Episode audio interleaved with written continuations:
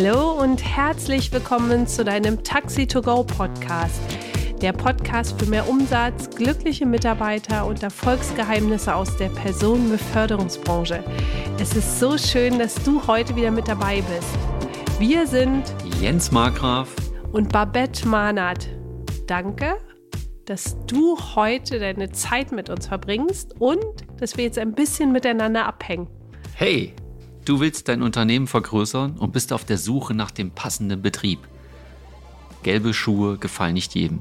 Wenn du Schuhgröße 46 trägst, dann kaufst du auch nicht Größe 44, oder? Wenn du in deinen neuen Schuhen schon beim Kauf Hühneraugen kriegst, dann, du kennst die Antwort.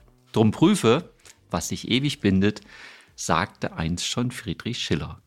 Nicht nur beim Schuhkauf lohnt sich genau hinzuschauen, sondern auch, wenn du dein Unternehmen vergrößern möchtest. Wir teilen heute mit dir eine einfache Rechenformel, ob sich eine Unternehmensübernahme überhaupt lohnt. Die Top 3 Stolperfallen, die dir beim Kauf oder wo du beim Kauf erkennen kannst, ob das richtig ist. Sieben essentielle Eigenschaften, die dich als erfolgreicher Unternehmer unterstützen können. Ich wünsche dir richtig viel Spaß bei unserer jetzt heutigen Folge und freue mich, auf das, was wir alles so vortragen können. Und was noch super wäre, wenn ihr Themen habt, die wir hier in der Podcast Folgen oder als Podcast-Folge bringen könnt, dann schreibt uns gerne unter hallo at taxi-to-go.de. Wir sammeln alles und schauen, wann wir das an den Start bringen können. Herzlichen Dank bis hierhin. Jens, wir haben in der letzten Podcast-Folge über deinen Pokal für 30 Jahre erfolgreiche Unternehmerschaft auf deinem Schreibtisch gesprochen. Den hat er übrigens doch dazu stehen, ja. Mit Stimmt vier, gar nicht. Mit vier Standorten und über 150 Mitarbeitern.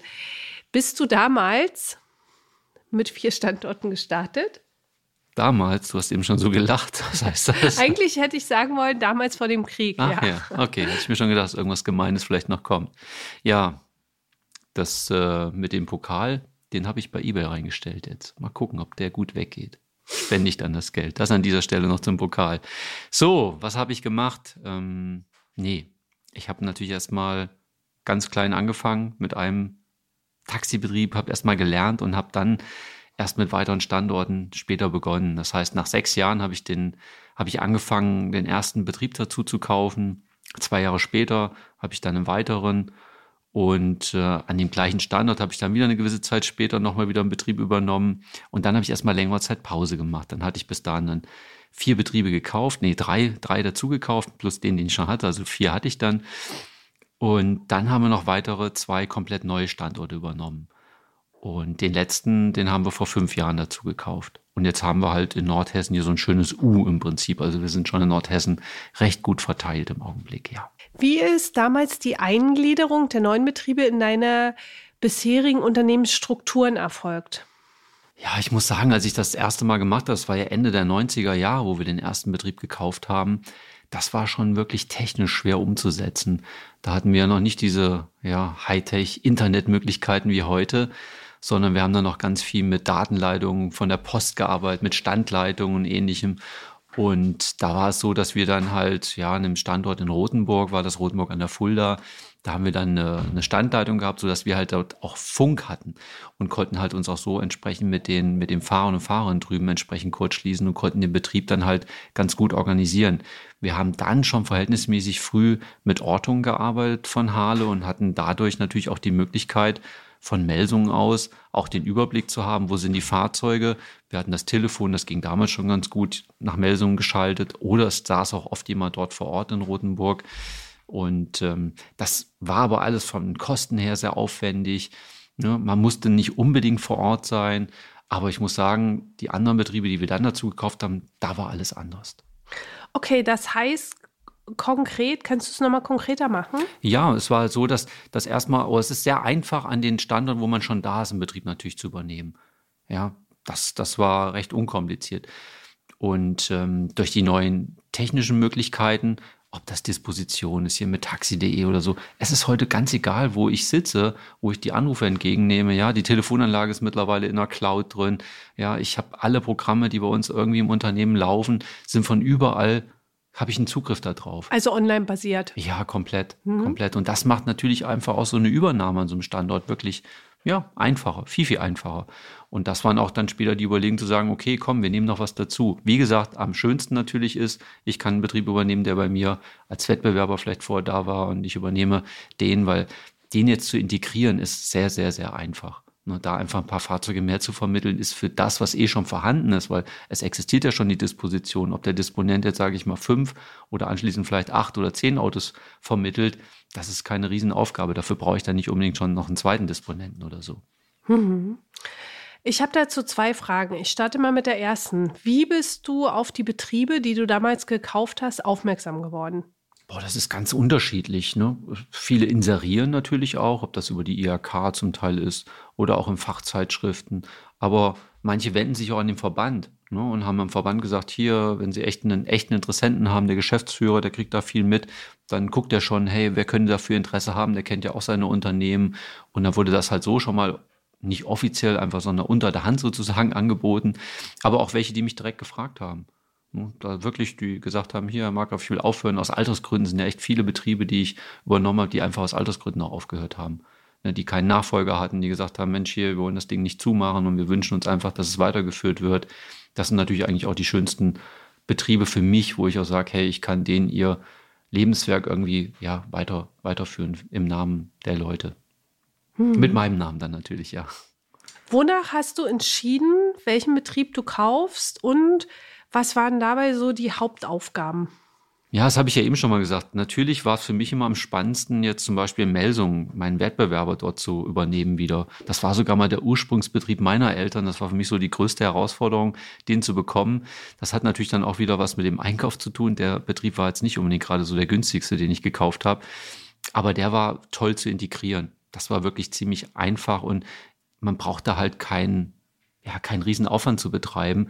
Wir haben die technisch integriert, die Fahrzeuge, und wir haben sogar das eine oder andere Auto eingespart, weil bei uns auf dem Land ist es ja oft so, dass wir jetzt nicht nur mit Taxikonzessionen arbeiten, sondern die Betriebe meistens auch noch Mietwagengenehmigungen hinten dran hatten.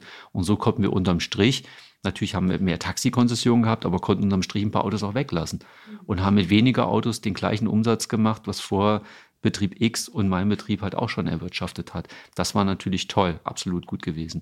Und an anderen Standorten, klar, Prüfung der Wirtschaftlichkeit. Ne? Meistens sind es Einzelunternehmen.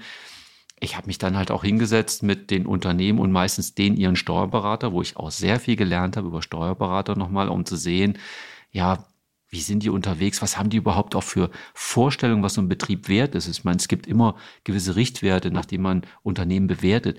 Aber ich muss echt sagen, das sind Bewertungen für Industrieunternehmen und so. Es hat oft nichts mit dem Taxi zu tun. Die Steuerberater sind da überhaupt gar nicht richtig tief im Thema drin gewesen.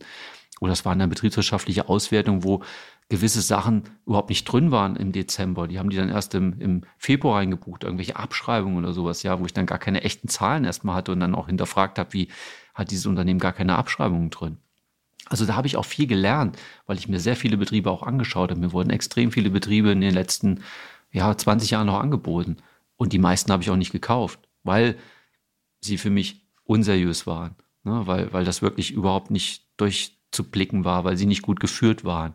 Und ich habe mir wirklich immer Betriebe auch ausgesucht, wo, ja, wo es echt nette Unternehmer, Unternehmerinnen dahinter standen, die eine gute Historie hatten und äh, wo man halt auch sehen konnte, okay, die haben ein ordentliches Betriebsergebnis halt auch gehabt. Und da möchte ich halt auch sagen, und das ist so ein bisschen auch unsere Androhung, ja, was können wir alles so bringen und, und auf was für Zahlen achten wir. Was ich immer ganz spannend finde, und das kann ich halt auch wirklich nur weitergeben und empfehlen, zu schauen, dann hat man so einen Betrieb, dann hat er ein Betriebsergebnis vor Steuer von 100.000 Euro. Hört sich ja erstmal toll an. Ja? ja, sprich, du teilst jetzt so eine Rechenformel, ja? Also ja. Leute, wenn ihr Zettel und Stift habt, nehmt euch das raus. Ja und, und schreibt einfach mal mit, weil das finde ich auch ganz interessant, weil das eine Rechenformel ist, mit der du ganz schnell rausfinden kannst, ob das für dich überhaupt lohnenswert ist, ein über, äh, Unternehmen zu übernehmen. Es ist keine Riesenrechenformel über Bett, aber was ich mach, gemacht einfache. habe, eine einfache, ja, genau, genau. Wo man wirklich mal gucken kann, was den meisten ja nicht bewusst ist, diese Einzelunternehmen, bei meinem Beispiel geblieben, 100.000 Euro zu versteuerndes Einkommen vor Steuer, ist so, da arbeiten zwei Menschen, zwei Ehe, also ein Ehepaar mit zwei Leuten. Und dann habe ich immer mal gefragt, ja, wie viele Stunden machen Sie denn so? Ja, beide. Und wir wissen alle, die solche Unternehmen führen, ich bin oft sieben Tage in der Woche da. Und ich habe dann nur mal angenommen, dass jeder von denen zehn Stunden am Tag arbeitet. Und ich muss dir sagen, die meisten machen das noch viel mehr. Klar, die sitzen abends auf dem Sofa, machen noch eine Dispo, haben vielleicht auch ein Fahrrad draußen, aber trotzdem ist das Arbeitszeit. Und ich müsste ja jemanden hinsetzen zu der Zeit. Ich habe jetzt wirklich mal nur 20 Stunden angenommen. Und wenn ich das nehme, die 100.000 Euro und teile sie erstmal nur durch 12, dann bin ich bei 8.300 Euro im Monat für das Ehepaar. Vor Steuer, was sie verdienen würden. Wohlgemerkt, vor Steuer. Und dann sage ich einfach mal, okay, 20 Stunden an sieben Tagen ne, in der Woche, dann komme ich auf einen Stundenlohn vor Steuer, wohlbemerkt, von 13,80 Euro oder sowas. Das ist der Unternehmer und die Unternehmerin mit dem Risiko, was sie fahren, ja, mit dem wenigen Urlaub, den die oft haben und allem. Und da ist es für mich schon so, wo ich sage, boah, das Unternehmen ist eigentlich schon fast nichts wert, weil wenn ich das übernehme und es nicht so weiterführe, wie die es weitergeführt oder sag mal vorher vorgeführt haben, ja, und ich Leute da reinsetze, dann ist das eine ziemliche Nullnummer, das Unternehmen. Und dementsprechend habe ich auch daran dann auch festgemacht, was bin ich denn überhaupt dafür bereit zu zahlen? Mal unabhängig davon, was dann an Assets, also sprich an Anlagevermögen da war, sprich Fahrzeuge oder auch Gebäude, so wobei wir nie, nee, wir haben eigentlich nie Gebäude gekauft. Ne, also wir sind wirklich immer nur, haben echt den Betrieb immer nur übernommen. Und das finde ich halt ganz spannend und das kriegt man ganz schnell raus, wenn ihr das macht, dass ihr guckt, wie ist das Betriebsergebnis, echt prüfen, sind die Abschreibungen mit der BWA mit drin. Also diese ganzen Zahlen sich auch genau angucken oder auch jemand mitnehmen, der Ahnung hat. Ja, und nicht auf den anderen Steuerberater verlassen, von dem, wo der Unternehmer vielleicht vor viele Jahre war. Ich will auch nicht sagen, dass die alle eigenartig waren. Da war hin und wieder auch jemand dabei, wo ich sagen will, boah, richtig, richtig toll, toll vorbereitet, die Zahlen toll vorbereitet, auch Ideen gebracht, wie kann ich weitermachen mit so einem Betrieb, ja, ähm, was steckt alles für Potenzial da drin. Und all das spielt natürlich auch eine Rolle nachher, wenn ich mir Gedanken darüber mache, okay, was bin ich nachher dafür bereit zu bezahlen? Was natürlich noch ganz wichtig ist, klar, Telefonnummernübernahme, da gibt's vielleicht noch ein bisschen Geld. Ähm, dann natürlich auch zu schauen, okay, wie sieht der Markt da vor Ort aus, wie viel Wettbewerb habe ich, das zu analysieren. Und auch zu gucken, okay, Anlagevermögen, Fuhrpark ist da, was ist er denn wert? Ja, den auch zu bewerten dann neutral zu schauen, wie viel würde ich denn für die Fahrzeuge kriegen, wenn ich sie jetzt veräußern würde. Auch in welchem Zustand zum Beispiel die Fahrzeuge sind. Ja, na klar, das gehört Und einfach mit, mit dazu. Und mit der Telefonnummer meinst du einfach nur noch mal für mich, dass es darum geht, die Telefonnummer hat ja einfach auch schon die Kunden, die dort anrufen, deswegen hat sie für dich einen Wert. Das ist die Gutwillzahlung, die ich einfach mhm. leisten würde dafür. Ne? Das wäre dann wirklich was, wo ich sage, okay, die Telefonnummer deshalb ein Wert, weil da hängt natürlich dann auch das Kundenklientel letztendlich hinten dran. Was ich dann natürlich auch gemacht habe, besonders dann, wenn es schon wirklich so weit war, dass wir ziemlich äh, ja mit der Entscheidung schon Richtung Ja gingen, bin ich dann äh, in Mitarbeitergespräche gegangen. Das heißt, ich habe mit jedem einzelnen Mitarbeiter des Unternehmens ich Gespräche geführt, wo man ganz viel über das Unternehmen natürlich herausbekommt. Ne, viel zuzuhören. Ich habe mir vorher Fragen überlegt, die ich dort stelle. Und ähm, das ist was, finde ich, wo ich nochmal extrem viel über das Unternehmen erfahren habe und auch gut einschätzen konnte, kaufe ich mir da echtes Problem ein oder nicht. Ne, ich war auch schon beraten in Unternehmen, wo ich, wo mir das Unternehmen im Anschluss auch angeboten wurde und ich es nicht gekauft habe, weil ich die ganzen Mitarbeiter vor alle kennengelernt habe und wusste, wenn ich das Ding kaufe, ey, die zerreißen einen da. Ja, und das sind so, so Informationen, finde ich, die sind echt toll und wichtig. Und ja, und ich habe dann auch gefragt, was hat euch gefehlt, was, was fandet ihr toll in dem Unternehmen mit der alten Geschäftsleitung? Und ähm, vor was habt ihr habt auch Angst, wenn ich jetzt als neuer Chef hier reinkomme? Ja, was wünscht ihr euch von mir? Also in diese Gespräche bin ich auch eingestiegen. Die würden heute wahrscheinlich auch schon wieder ganz anders laufen als wie vor fünf Jahren, glaube ich. Heute wäre ich da noch viel besser vorbereitet als wie zu der Zeit. Aber damit habe ich auf jeden Fall angefangen. Und was natürlich auch toll ist, wenn ich weitere Standorte habe, auch diese Synergien zu nutzen. Durch die ganze Technik, ne? durch die Vermittlung, wo ich halt dann auch wirklich standortübergreifend die Fahrzeuge hin und her schieben kann ja, und Aufträge hin und her schieben kann, was natürlich auch toll ist, weil ich einfach mit den, mit den vorhandenen Fahrzeugen einfach viel, viel mehr ja, Auftragsvolumen abwickeln kann. Also es gibt eine ganze Menge Einsparpotenziale, die ich da natürlich auch, ja, wo ich auf der Suche bin in der BWA sich das anzugucken bei der betriebswirtschaftlichen Auswertung. Ne, wie, was zahlt er für Versicherungen? Äh, wo lässt er seine Autos reparieren? Ja, geht er mit jedem Fahrzeug zu Mercedes und lässt sich da eine Rechnung für Bremsbelege wechseln von, keine Ahnung, einmal ringsrum für 2000 Euro oder sowas. So Unternehmen gibt's. Ja, das könnte ich mir nicht leisten. Unser Unternehmen würde so nicht funktionieren. Und all diese Sachen gehe ich natürlich ja, auf die Spur für mich, das behalte ich mir in meinem Kopf, darüber rede ich dann nicht und ähm, schaue letztendlich, okay, was kann ich einsparen und wo komme ich dann an den Punkt, wo die 100.000 Euro für mich doch ausreichend sein können, weil ich an anderen Stellen noch eine ganze Menge Geld einsparen kann. Also ist das eine Unternehmensübernahme so eine, wie ein Puzzlespiel, wo du letztendlich erst ein Bild hast, wenn du die unterschiedlichen Puzzleteile auch zusammengefügt hast? Auf jeden Fall. Hm. Das sind schon eine ganze Menge Schritte, die man auf einem Fahrplan eigentlich auch durchgehen soll, so wie ich es euch jetzt letztendlich hier auch erzähle. Ja. Jens, was gibt es so für Stolperfallen meiner Unternehmensübernahme? Ja, also was da noch ganz wichtig ist, eine Riesenstolperfalle könnte halt auch sein, ihr seid mit dem soweit einig, ihr wollt den Betrieb kaufen und die Genehmigungen laufen vielleicht in einem Jahr aus oder in zwei. Das heißt, ich habe immer Kontakt auch aufgenommen mit der Genehmigungsbehörde. Das heißt, wenn ich kurz vor Abschluss war, habe ich mit denen ein Gespräch geführt, gesagt, das und das haben wir jetzt vor, wie sieht's aus? Ja, kann ich die Genehmigung vielleicht schon neu beantragen, auch auf einen längeren, äh, längeren äh, Lauf halt hinbringen, dass ich schon vielleicht fünf Jahre die Genehmigung bekomme. Ne? All das ist ganz wichtig, weil das könnte mich näher komplett abschießen, weil wenn ich näher keine Konzession mehr habe, jedenfalls die Taxikonzessionen weg sind, dafür habe ich ja schon ein bisschen Goodwill auch gezahlt nachher letztendlich. Ist ein ganz wichtiger Punkt, finde ich. Das ist auf jeden Fall eine der großen Stolperfallen schon mal. So, ansonsten, was würde ich noch alles so bringen? Ja, der, Am der, der, der Umsatz, der Umsatz. Für die, die alle sowas schon mal gemacht haben, das muss ich echt durch die Bank sagen, war das echt bei, bei allen Standorten so, dass die Auftragslage etwas schlechter geworden ist am Anfang.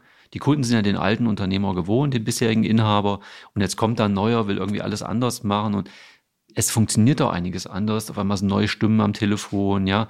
Äh, es wird auf einmal, was ich, digital gemacht. Der kriegt vielleicht sogar noch eine Anfahrts-SMS und sowas, was er vorher nicht gewohnt war, ist da eher noch verwirrt. Mm, damit muss man einfach rechnen, dass es auch eine gewisse Zeit braucht, bis die sich wirklich an uns gewöhnt haben. Und man kann noch so viel besser aus sein wie der vorige Unternehmer. Die Erfahrung haben wir immer wieder gemacht, dass die Leute das einfach am Anfang nicht richtig annehmen. Ne, da muss man schon ein bisschen was reinstecken und, und echt investieren. So, dann ist es natürlich auch so, da sind andere, ich, es ist eine neue Führung da. Die Menschen müssen sich natürlich auch erstmal an die neuen Abläufe, Ab, Ab, Abläufe, an die neuen Ab, Abläufe, die wir halt haben, die wir gewohnt sind aus unserem Unternehmen, müssen die sich natürlich erstmal gewöhnen.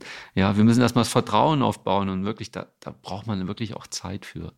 Ja, gerade was die Mitarbeiter angeht, die wir übernehmen. Ja, wenn da neue reinkommen, ist das nicht so schlimm, die kennen das dann alles nicht. Aber so diesen alten Stamm erstmal so weiterzuführen, weil überall da, wo wir reingegangen sind, haben wir am Tag eins alles anders gemacht. Ja, wir haben unsere Stiefel da reingebracht. Ich habe auch nie die Unternehmer, die vorher da waren, uns lange begleiten lassen. Die waren im Hintergrund, wenn wir Fragen hatten, aber die haben da nicht mehr mitgemischt. Das wollte ich ganz bewusst nicht, weil wie Taxi funktioniert, weiß ich, muss ich mir nicht erklären lassen. Und ich wollte ja auch mein Ding dort weitermachen. Also auch das ist ganz wichtig. Das muss natürlich jeder für sich selber dann rauskriegen, aber es könnte halt passieren, wenn ihr das alte Schema weiterfahrt, dass das mit eurem gar nicht übereinstimmt und passt. Ja, an, an Position 4 fällt mir noch so ein, was wir ganz oft immer hatten, ist, die Kunden erzählen irgendwelche Gewohnheiten aus der Vergangenheit. Und das kann oftmals echt eine riesen Herausforderung für uns sein, weil die Kunden ja, die haben, sind das und das gewohnt, die haben das und das immer bekommen. Ich habe mal den fahre ich ja das Auto. Ich musste dafür nichts bezahlen, da habe ich keine Anfahrt zahlen müssen, äh, wie auch immer. Ich habe immer eine Rechnung bekommen, muss das nicht sofort bezahlen. Also da wird uns auch ganz viel aufgetischt, wo ich mir manchmal denke, hey, stimmt das überhaupt, was der da erzählt? Also auch das ist was, wo man wirklich aufpassen muss. Wie kommuniziert man das? Und natürlich, ich habe mir die Informationen dann natürlich von den, von den Vorgängerunternehmern einfach geholt. Das hat natürlich auch nochmal geholfen. Aber dann geht man ja auch ganz sorgfältig äh, mit den Kunden um und will den natürlich nicht vom Kopf stoßen und lässt es vielleicht auch erstmal so stehen. Also es gibt schon einiges, worauf man echt gut achten muss. Und es ist auch in jedem Standort anders gewesen. Ja, wir haben zwar jedes Mal einen Taxibetrieb gekauft und übernommen, aber trotzdem waren die Betriebe immer anders, weil jeder Ort für sich auch anders ist. Ja, die Umsatzstrukturen sind oft andere. Da habe ich einen höheren Bargeldanteil, da einen höheren Rechnungsanteil. Da fahre ich mehr Dauerfahrten, an dem anderen nicht. Da fahre ich vielleicht noch für den ÖPNV, Anruf, Sammeltaxi und all so ein Kram. Das ist ganz, ganz, ganz unterschiedlich. Und da muss man einfach auch gucken, okay, was bringt das Unternehmen einfach noch an interessanten Aufträgen mit, die auch langfristig dann dort bleiben. Die ich nicht vielleicht, weil ich als Neuer komme, jetzt auf einmal schon verliere. Ja, weil die schon gehört haben, da verkauft jemand. Oh, dann wissen wir ja nicht, was da auf uns zukommt dann geben wir mal lieber den Auftrag schon weg. Das heißt, dadurch kann natürlich auch eine Menge Umsatz wegbröseln. Alright, das waren ja schon einige Sachen. Jens, was mich noch interessiert, kann jeder ein Unternehmen mit so vielen Standorten gründen? und auch mit so vielen Mitarbeitern, Mitarbeiterinnen führen? Was ist da so deine Erfahrung, deine Einschätzung? Ja, also erstmal ja. Andererseits natürlich gibt es noch das Gegenwort Nein. Ich muss natürlich die Voraussetzungen dafür erfüllen. Ähm, ich muss erstmal dazu auch wirklich bereit sein, das zu machen. Ja, ein Unternehmen halt wirklich zu kaufen, auch die finanziellen Mittel dazu zu haben und natürlich auch die ganzen technischen Voraussetzungen. Habe ich die schon? Bin ich noch sehr ja, steinzeitmäßig unterwegs, wie viele Unternehmen aufgestellt sind, dass ich noch mit Zetteln arbeite und so, da würde ich sagen, hey Leute, Finger von lassen. Das geht echt nur mit einer modernen Technik. Und was es natürlich auch darauf ankommt, wie groß ist das Ganze, brauche ich noch Verantwortliche dafür. Heißt, heißt vor Ort, muss noch jemand sein, der eine Ortskenntnis, äh, eine Ortskenntnis, eine Sachenfachkundeprüfung für Taxi-Mietwanger, welchen Art Betriebsleiter hinsetzen muss. Ja, ist es, sind das so kleine Betriebe, dass es überschaubar ist, nicht eigentlich überall sein kann. Also da kommt es wirklich drauf an, was für eine Struktur schaffe ich mir da. Was sind persönliche und fachliche Eigenschaften, die dich als Unternehmer unterstützt haben? Ja, ich finde wirklich an, an erster Stelle ist einfach meine, meine Motivation, meine Eigenmotivation dazu. Ja, das ist für mich von der Priorität halt wirklich ganz oben gewesen. Will ich das echt? Bin ich bereit dazu? Habe ich da richtig Lust drauf? Habe ich Bock drauf? Oder ist es nur gerade irgendwas, weil es gerade günstig ist und einfach auch Sinn macht, das zu integrieren? Für mich war wirklich, dass ich die Motivation hatte, ey, ich habe danach gesucht und geguckt, welche Standorte haben mir gefallen und wo habe ich auch Potenzial für die Zukunft drin gesehen. Aber ich weiß nicht, Eigenmotivation, wie siehst du das? Ja, Eigenmotivation ist so wie dein innerer Motor, das ist wie dein Herzschlag.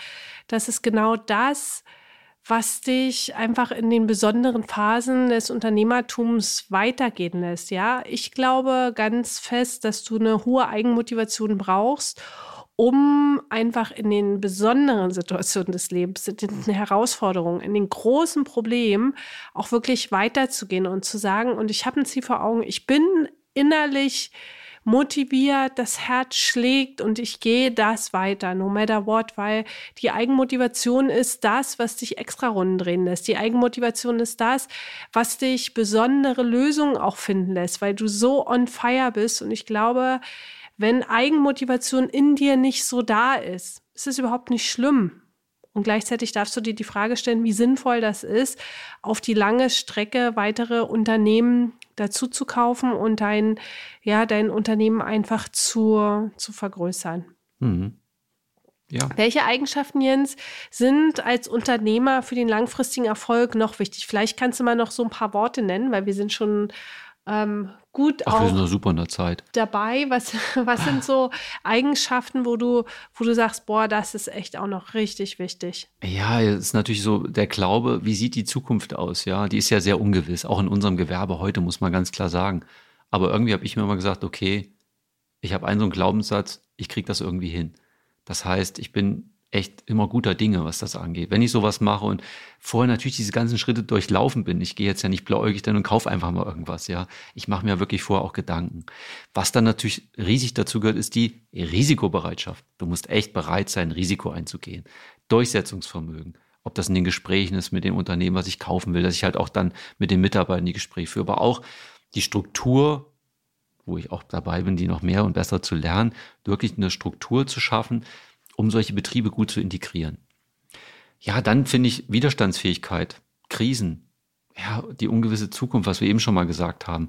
Diese Widerstandsfähigkeit einfach aufzubauen und zu haben, weil du kaufst sowas und dann kommen die ersten Monate und die laufen schon irgendwie nicht so, wie du es eigentlich dir vorgestellt hast. Da kommen auf einmal Sachen zum Vorschein, mit denen du nicht unbedingt gerechnet hast, ja. Und deswegen diese Krisen, dass du die einfach gut überstehst und dich nicht gleich von einem kleinen Sturm irgendwie umblasen lässt. Das ist halt auch wichtig. Und was ganz wichtig ist, finde ich auch noch, lass dich nicht von Menschen verunsichern oder die dir das komplett ausreden wollen oder ihre Wahnsinnszweifel ranbringen und sagen, ey, bist du verrückt, noch was dazu, mach das ja nicht und so. Hör dir das an und zähl auch auf denen ihre Meinung, aber lass es dir nicht ausreden. Ja, wenn du wirklich dir sicher bist, dass du all diese Eigenschaften hast und wirklich sowas machen willst und so einen Betrieb übernehmen willst, ja, dann tausch dich lieber mit Unternehmen aus, ja, die auch schon mindestens auf dem Level sind wie du, aber viel besser noch fünf, sechs, sieben, acht Level höher die Erfahrung mitbringen. Tausche ich mit diesen Leuten aus und höre viel, viel mehr auf die als auf irgendjemand, der sagt, ey, Atze, kannst du nicht auch noch dazu kaufen? Hast du schon genug am Hals und so. das würde ich nicht machen. Das habe ich auch ganz oft gehabt, dass ich immer wieder Leute hatte, die gesagt haben, nee, mach das mal lieber nicht und so. Aber die hatten gar keine Ahnung von meinem Business. Und deswegen ist das für mich noch eine ganz wichtige Geschichte, die wir leben sollten dabei. Voll wichtig. Wer ist der Gegenüber, der dich unterstützen möchte? So, und an dieser Stelle, es geht nicht darum, der andere handelt aus seinen Erfahrungen und aus seinen Ansichten zu Dingen heraus. Und ich unterstelle wirklich den meisten Menschen eine gute Absicht und gleichzeitig ist aber die gute Absicht des anderen nicht das, was sich immer voranbringt. Und da auch wirklich zu gucken, wer ist mein Gegenüber, der mir jetzt einfach auch einen Tipp geben möchte. Häufig ist es ja auch ungefragt. Das heißt wirklich echt auch zu checken, alles klar, wer ist der Gegenüber? Ist es selber ein Unternehmer?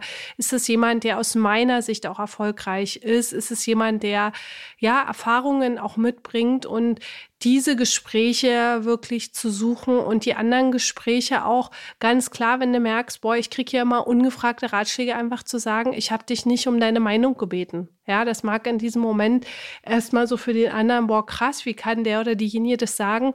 Und gleichzeitig. Ist ehrlich. Ja, das ist einfach auch ehrlich. Und das hat ja nichts mit der Qualität des Gegenübers zu tun. Und gleichzeitig geht es darum, dich dann da auch abzugrenzen. Meine Unternehmensübernahme ist in vielerlei Hinsicht ja auch Stress innerlich. Ja, du hast die äußerlichen Faktoren, Jens, in dieser Podcast-Folge so un endlich wertvoll auch geschildert hat. Und, und wir haben gar nicht über die emotionale Seite auch gesprochen, was emotional auch in dir passiert.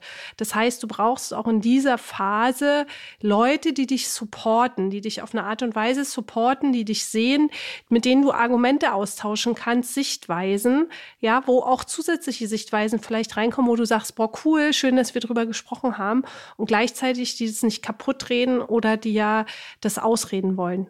Ja, also das halte ich auch für einen sehr wichtigen Punkt bei allen Dingen im, im Leben. So, jetzt fassen wir die heutige Folge nochmal zusammen. Müssen wir wirklich mal zum Schluss Freunde. kommen. Ja, jetzt Mensch, kommen wir zum Schluss. Wir sind so lange heute. Was ist los? Ja, genau. ist schon klar. So, ich mache ich mach's kurz mit, mit drei Sätzen. Drum Rüfe, was sich ewig bindet. ja, ihr versteht das schon. Ja, checkt die Zahlen bei der Unternehmensübernahme aus. Dann Punkt zwei, habe die drei Stolperfallen bei der Unternehmensübernahme auf dem Schirm, eigentlich ja vier, ne? Ähm, wirklich auch die, den Ablauf der Lizenzen, Umsatz, Mitarbeiter, Kunden. Und dritter Punkt, lass durch dein Herz Unternehmerblut fließen. Und wenn das nicht so ist, ist es auch okay. Ja, und gleichzeitig wirklich zu sehen, hohe Eigenmotivation, Glaube an eine erfolgreiche Zukunft, es ist möglich, Risikobereitschaft, Widerstandsfähigkeit, keine Verunsicherung von Menschen, die nicht selbst erfolgreiche Unternehmer oder Unternehmerinnen sind und Austausch mit anderen erfolgreichen Unternehmern oder Unternehmerinnen. Ja, schöne Zusammenfassung, würde ich sagen. An dieser Stelle ganz lieben Dank, dass ihr dabei wart. Es ist uns echt eine große Ehre, so tolle Zuhörer und Zuhörerinnen zu haben. Und an dieser Stelle einfach nochmal ganz kurz, wenn ihr irgendwelche Wünsche habt, was euch auf dem Herzen liegt, dann könnt ihr uns gerne schreiben, einen Wunsch zur neuen Podcast-Folge auf hallo at taxi-togo.de und ich sage auf Wiedersehen, Horrido und fette Beute.